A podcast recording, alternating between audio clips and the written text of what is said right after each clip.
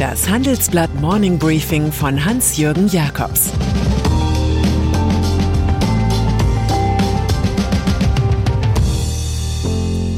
Guten Morgen allerseits. Heute ist Montag, der 6. Dezember, und das sind unsere Themen. Postenschacher im Koalitionsfinale. Madame Non gegen Macron. Elon Musk hat eine Pleitemeldung. Countdown für die Ampelkoalition. Nach SPD und FDP werden heute die Grünen, vielleicht unter den relativ größten Rücken-, Kreuz- und Bauchschmerzen, für den neuen Koalitionsvertrag stimmen, der dann morgen zur Signatur ausliegt. Vorher wird Olaf Scholz, die sozialdemokratische Raute, noch offenbaren, welche sieben Minister seine Partei stellt. Als gesetzt gelten Svenja Schulze im Ressort Bauen, Christine Lamprecht im Innenministerium, Wolfgang Schmidt im Kanzleramt und Hubertus Heil als Arbeitsminister. Die Verteilung der Ressorts Verteidigung, Gesundheit und Entwicklung ist noch offen. Für sie müssten mindestens zwei, besser drei Frauen benannt werden. Ex-Parteichefin Andrea Nahles ist nicht dabei, sie soll die Bundesagentur für Arbeit leiten. Der ungekrönte Talkshow-König Karl Lauterbach wiederum ist wohl auch nicht dabei. Für ihn wird ein Topplatz im neuen Corona-Expertenrat der Scholz-Regierung reserviert. Dichterkönig Johann Wolfgang von Goethe hat dazu getextet, dann gab's ein Gerede, man weiß nicht wie, das nennt man eine Akademie. Digitalministerium. Ein paar Hausaufgaben zum Fortschreiten muss die Fortschrittsregierung auch noch lösen. Zum Beispiel, wie das wichtige Zukunftsthema Digitalisierung verabreicht wird. Markig klingt der Titel, den FDP-Stratege Volker Wissing führen wird, Minister für Verkehr und Digitales. Nach seinen Planungen gibt das SPD-geführte Kanzleramt den Bereich der bisher als Digital-Stimmungskanone geführten Dorothee Bär genauso ab wie das Grünministerium Wirtschaft und Klima seiner Abteilung 6 für Digital- und Innovationspolitik. Dessen Leiter Stefan Schnorr würde einfach zu seinem alten Weggefährten Wissing im Range eines Staatssekretärs wechseln. Und schließlich steht in dem Wünsch dir was Katalog der FDP aus dem SPD-geführten Innenministerium die Themen E-Government, IT-Sicherheit und digitale Gesellschaft aufzuklauben. Dass sich der um seinen Federschmuck bemühte Robert Habeck gegen Wissings Zugriffe wehrt, wird wohl nur bei einem Gespräch unter Häuptlingen zu klären sein. Sicherheitspolitik wenn wir schon bei Personalien sind, schauen wir noch auf die Münchner Sicherheitskonferenz, wo der langjährige Leiter Wolfgang Ischinger nach 13 Jahren nun im Handelsblatt seinen Rückzug erklärt. Es übernimmt der langjährige Merkel-Berater Christoph Heusgen. Es muss die nächste Generation ran, findet der 75-jährige Ischinger. Über einen russischen Einmarsch in die Ukraine sagt er, Moskau weiß, dass der Preis dafür viel höher wäre als der Ertrag. Es wäre aber gut, Russland daran zu erinnern, was die NATO dieser Tage ja auch getan hat. Die China-Politik der designierten Außenministerin Annalena Baerbock sieht er kritisch. Der Koalitionsvertrag sei aus seiner Sicht keine Kampfansage an Peking und Scholz werde keinen Bruch mit China anstreben. Und im Hinblick auf die Amerikapolitik sagt er, es bräuchte eine ganz neue Strategie. Europa müsse auch dem Trump-Wähler in Idaho zeigen können, dass es für die USA ein wichtiger Partner sei. Bei solch hehren Zielen sei daran erinnert, was einst Bill Clinton über die USA sagte.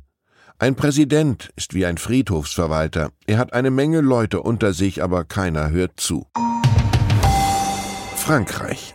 Während Staatspräsident Emmanuel Macron in Saudi-Arabien mit dem als Khashoggi-Mörder übel beleumundeten Kronprinzen Mohammed bin Salman über Aufträge redete, wuchs ihm in der Heimat eine echte Gegenkandidatin für die Wahl im Frühjahr heran. Überraschend gewann Valérie Pécresse die Vorwahlen der konservativen Partei Les Républicains. Ich kann Emmanuel Macron schlagen, glaubt die 54-jährige Präsidentin der Hauptstadtregion Ile-de-France.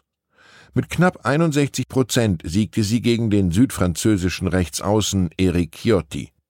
Macron bezeichnete sie als Zickzack-Präsidenten, der gefallen wolle, statt zu handeln. Dessen Schuldenpolitik sei unverantwortlich. Er habe die Reserven verbrannt, befürchtet die erste Bewerberin für den Élysée-Palast aus der früher gaullistischen Partei. Das Versprechen von Madame Non, Frankreich wieder zu reparieren. Volkswagen. Eine interessante Nachricht für den Personalienwegdienst steuert VW bei.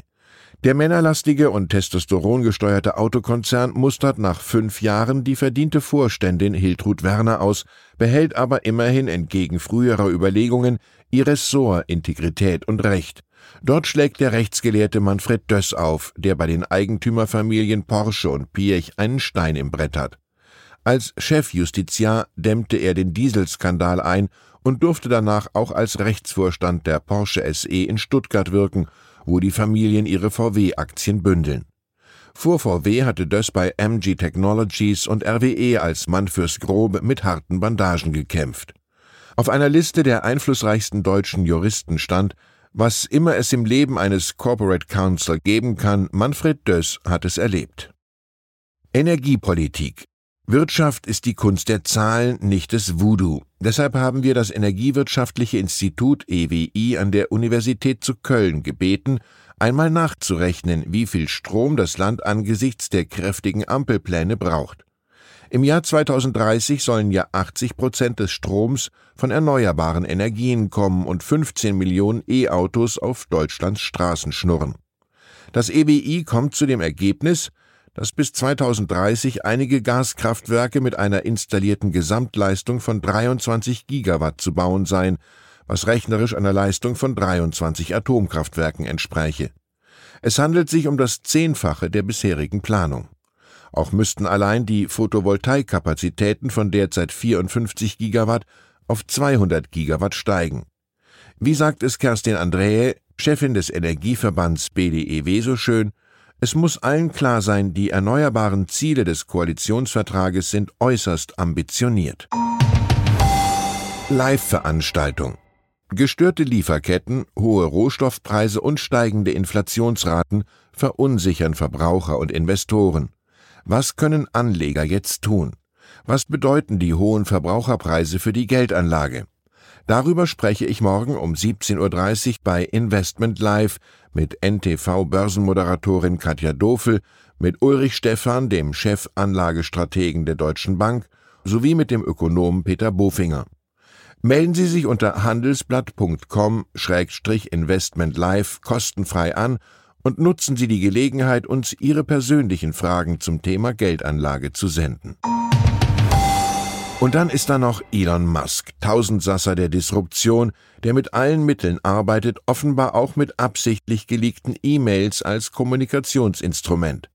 So warnt er jetzt vor einer möglichen Pleite seines Raumfahrtunternehmens SpaceX.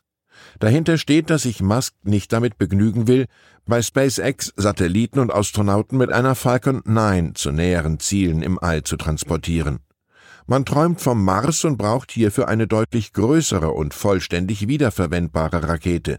Misslich nur, dass bei dem geplanten Starship die Entwicklung des Triebwerks ins Stocken geraten ist.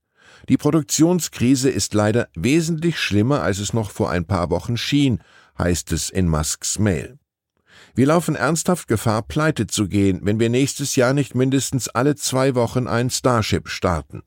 Angesichts einer Firmenbewertung von mehr als 100 Milliarden US-Dollar dürfte es sich eher um ein Motivationsschreiben für die Mitarbeiter als um eine echte Alarmmeldung handeln.